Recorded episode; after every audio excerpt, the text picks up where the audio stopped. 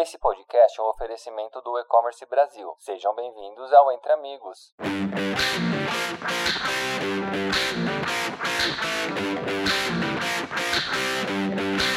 Olá pessoal, tudo bem? Sejam bem-vindos ao Entre Amigos, podcast do E-Commerce Brasil. Hoje eu estou aqui com um dos meus sócios, é, chamado Reginaldo França, mas em todo o mercado, inclusive muito tempo, a gente conhece ele como Samurai.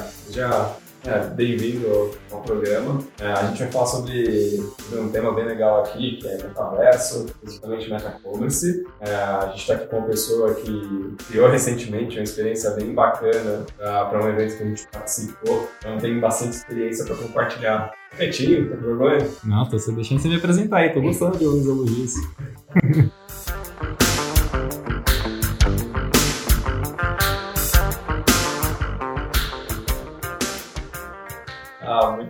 Mas, mas é, vamos começar desde o começo. É para a galera que tá, tá escutando a gente, provavelmente em casa, ou no carro, ou em qualquer lugar. Uhum. É, vamos começar pelo básico. O que é o metaverso? Cara, o que é o metaverso? É básico, mas não é uma pergunta básica, porque o metaverso é muita coisa.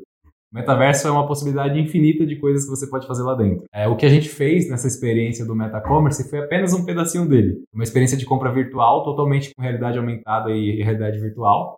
Colocava o óculos, entrava numa imersão total, mas isso é apenas um pedacinho do metaverso. Metaverso, se eu tivesse que resumir o que seria o metaverso, seria uma realidade completamente à parte do que a gente vive hoje. Desde você ser uma pessoa separada do seu mundo atual, com possibilidade de, falando de e-commerce, né, com possibilidade de comprar produto no metaverso. É, é, é doido pensar isso, mas é, é, é, não existe uma pergunta simples quando a gente está falando de metaverso, porque são muitas coisas. E se a gente for lá pensar em principais aplicações de um metaverso, você aplica praticamente tudo. Eu vi um vídeo recente de uma pessoa programando metaverso dentro de um metaverso. Isso é bizarro. É, hoje eu sei que já tem muitas, muitos escritórios dentro do metaverso. Imagina você dentro, num home office no mundo real, coloca o óculos, você, quando coloca o óculos, você está dentro do metaverso, você tem o seu computador dentro do metaverso para você trabalhar lá. Então, assim, é um escritório dentro do metaverso. É, é, é doido, mas é possível. E ainda, ainda né, sobre, sobre essa dinâmica uh, do metaverso, uh, você acha, uh, você acredita que essa tecnologia vai representar no futuro? Cara, é, tava lendo num livro um tempo atrás chamado Blue Ocean, Oceano Azul. O metaverso ele representa o oceano azul de oportunidades. Então vai desde novos mercados, novas tecnologias, novas profissões, novo tudo. Então, sempre quando aparece alguma nova tecnologia aí no, no, mercado, alguma coisa recente, alguma coisa inovadora, sempre existe novas oportunidades para trabalhar em cima. Então, o que a gente fez nesse evento foi apenas um pedacinho. Então, a gente levou uma experiência de compra, mas a gente não integrou com método de pagamento usando o MetaMask, por exemplo, poderia utilizar. Então, poderia utilizar outras N formas de, de, de pagamento, de produto, NFT, as possibilidades aí são infinitas. É necessário para conseguir um metaverso habilidades precisas, são necessárias? Ah, é, precisa estar muito à frente em tecnologia. Cara que não está à frente de tecnologia não vai saber fazer nada no metaverso, muito por causa das keywords que a gente usa. Então, está falando de Web3 aqui, está falando de cripto, MetaMask, pode ter pessoas que nem saibam o que significa. Se você não sabe o que essas palavras significam, o contexto dela, onde aplicar, dificilmente você vai conseguir criar um metaverso. Então, primeiramente, você tem que ser um cara muito à frente de tecnologia. Segundo, se você for desenvolvedor, eu sou desenvolvedor, isso ajudou muito, porque é algo bem tech, assim, assim você entendeu o, o, a diferença entre a internet antiga com a nova internet, né, Web3, é, você precisa ter umas skills de dev para conseguir compreender bem. Não necessariamente precisa, mas você tem que ter pelo menos a base ali construída. Você tem que entender bem como funcionam as coisas, tecnicamente falando. Tá. E, e graficamente? Porque na, na, cabeça de quem está escutando é um universo gráfico ali dentro que você está acessando através de um óculos, por exemplo. Uhum. Ah, precisa ser tipo game, design, alguma coisa assim? assim como na internet que a gente usa hoje, onde tem o back-end e o front-end, no metaverso é a mesma coisa. Quando a gente está falando de cripto e transação, é a parte do back-end do metaverso. Tem a parte do front-end. Hoje a gente está, quando a gente fala de metaverso, a gente sempre vê naquela, na nossa cabeça aqueles joguinhos, né? Eu lembro que tinha um joguinho antigo na minha época que era o Rabu. A galera entrava lá, tinha uma nova vida no Rabu. E sim, se você for construir a parte do front-end no metaverso, você tem que ter skills de, de desenvolvedor front-end, de desenvolvedor gráfico, de design, sim. É um, é um cara que hoje consegue construir jogos, vai se sair bem para construir um metaverso falando de front-end. Mas ele precisa de todo o skill de back-end para construir toda a parte por trás ali também. O pessoal que está nos escutando pode não conhecer alguns dos termos que a gente falou. Eles, NFT, Web3 e MetaMask. Uhum. É, vamos só né, fazer uma, uma, breve introdução para saber um pouquinho mais. Vamos ah. começar por NFT? Bora, bora lá. NFT foi um termo difícil para mim compreender também. Quando eu compreendi, minha cabeça explodiu. É, para explicar o que é NFT, imagina que eu tenho esse copo, esse copo aqui da Coldbuy. Ele é ilimitado. Perdão, ele é limitado. Então eu fabrico dele, sei lá, 10 por ano fabrico dele. Então, em 5 anos eu vou ter 50 copos. O NFT nada mais é do que uma versão desse copo digitalmente falando. E eu consigo colocar um valor para esse copo uma vez que ele é limitado. Eu agrego valor a esse copo digitalmente. Então, é, quando NFT é muito similar ao que colecionadores têm hoje. Então, imagina que eu tenho lá um capacete do Ayrton Senna. Isso tem um valor agregado gigante. Imagina aí um capacete do Ayrton Senna em NFT, que tem, também é ilimitado. Ou, perdão, também é limitado. Então, NFT é isso. São produtos digitais limitados limitados e tem o, o, valor agregado nele. E o valor agregado geralmente é usando alguma criptomoeda, né? Ethereum, aí tem um monte aí. Interessante. E, e é o Web3 que todo mundo fala? Você tem alguma coisa para contar para gente? Ah, a Web3 é onde tudo isso funciona. Onde cripto funciona, onde NFT funciona, onde metaverso funciona. É a internet descentralizada. Hoje, quando a gente usa a internet, ela sempre tem um foco. Então, você está acessando um site, ela sempre vai bater num servidor específico. Você vai acessar, sei lá, o Facebook, e-commerce, sempre vai bater nos servidores específicos das empresas que você está querendo acessar. No Web3 é diferente. A rede é toda compartilhada. Então, é o conceito do blockchain também, né? Eu acessei uma, um, um, determinado site, um determinado produto digitalmente falando. É, esse, essa minha requisição que eu estou fazendo lá no cliente vai bater em diversos servidores para trazer o resultado que eu preciso, porque os dados vão estar em diversos lugares separados. Então, é, é, por isso que é descentralizado, diferente do, do que é centralizado hoje. É interessante. E só para finalizar essa primeira etapa, MetaMask.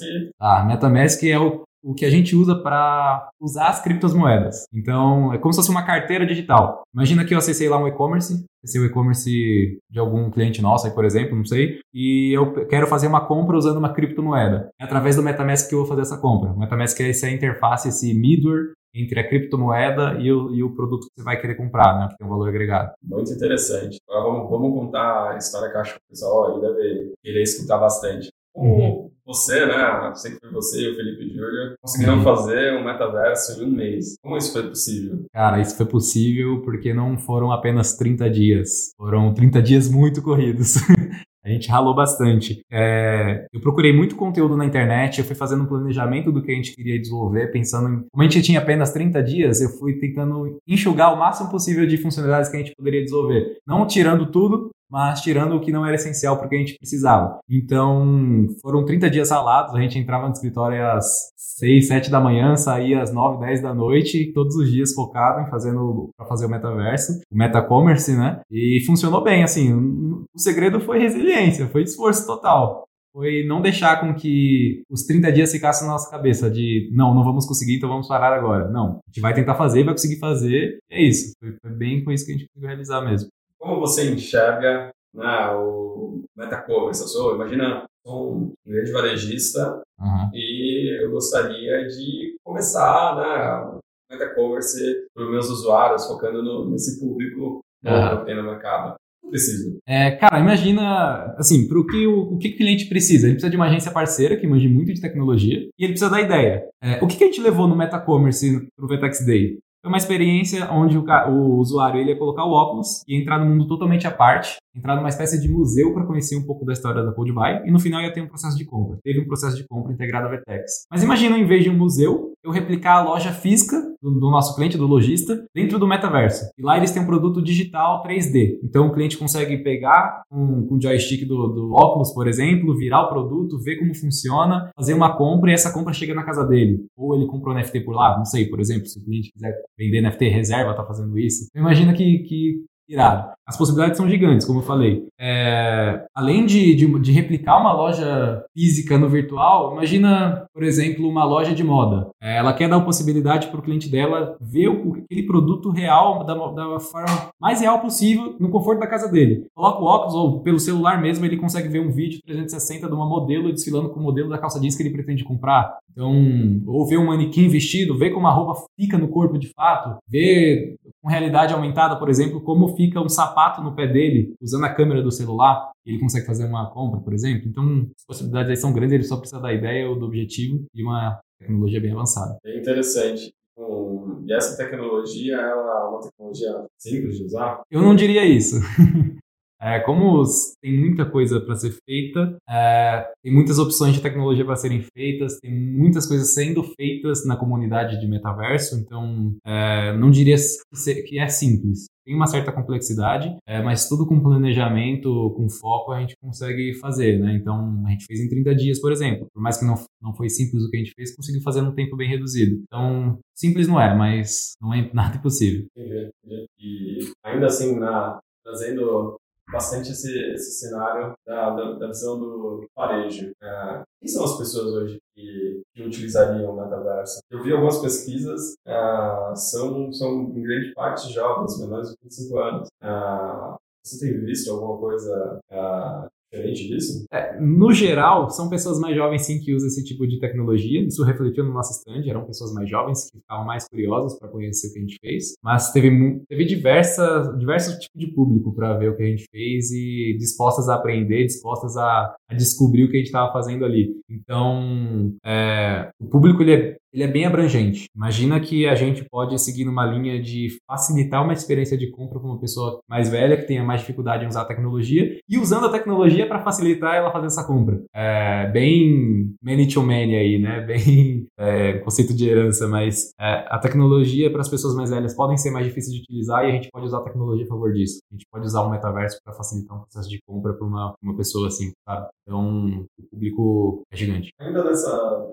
nessa linha, né? É, foi, foi quantos dias do evento? Foram dois dias de evento. Dois dias de evento. Você ficou nos dois dias acompanhando as pessoas, eu imagino, as experiências delas dentro do metaverso. Sim, sim. É, você falou que teve né, os públicos mais diversos lá dentro. Uhum. É, como era a reação das pessoas antes delas entrarem e depois quando, quando elas saíram? Né? Elas comentavam. Porque é um negócio, uhum. não dá nem pra falar relativamente novo. É, bem novo. Acho que só somente a Goodbye estava fazendo alguma coisa assim Sim.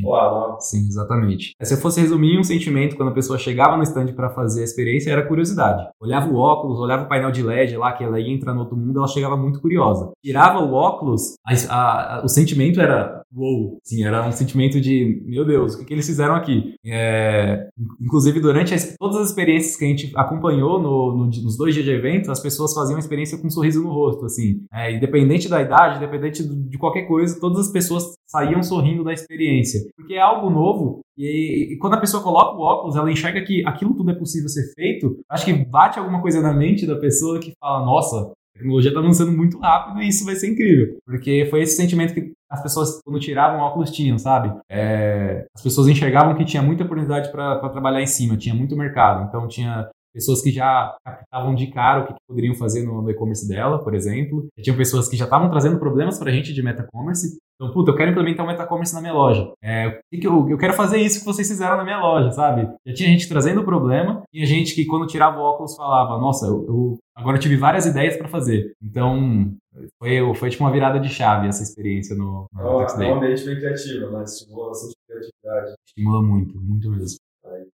Acho que para a gente finalizar por aqui, é, qual a sua visão, né, visão de futuro você acredita do metaverso? Eu sei que o Facebook, é uma meta, né, uhum. tá lançando um novo óculos aí em breve. Uhum. Eu sei que o número de devices ativos estão é, crescendo significativamente, né? Eu sei ainda mais, até brinco um pouco, a minha geração está começando a virar a geração dos meus pais, quando chegou o celular. é, a gente fica meio receoso ali. Então, qual a sua visão de fato assim, de Tá, legal. Fazendo até um, uma relação com a sua pergunta no início sobre games, né? E sobre isso que a Meta tá fazendo do novo óculos. Eu vi recentemente que eles estão fazendo esse novo óculos focado em produtividade e não para games como eles geralmente vinham fazendo. Então aí a gente já enxerga algo um potencial gigante. A gente comentou que tem escritórios dentro do metaverso, você pode ter um próprio desktop, um próprio escritório dentro do metaverso, uma sua mesa com seu desktop, seu notebook, seu teclado. Então a, a, a, o Oculus, né, o Meta já está pensando nisso. Isso é um ponto. É,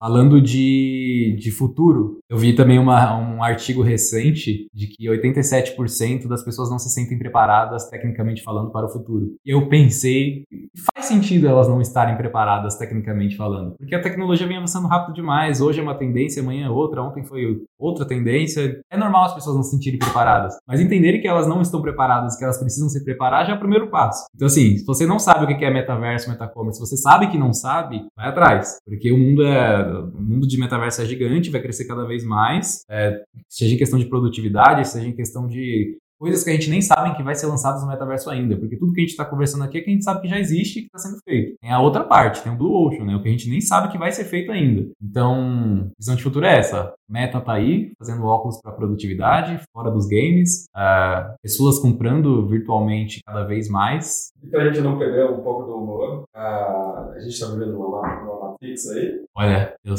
eu avisei, hein? Eu avisei. eu acho que sim, hein? talvez o Optus seja fora da matriz, né? Quem sabe? Ou é uma Matrix dentro de uma Matrix. Pode ser.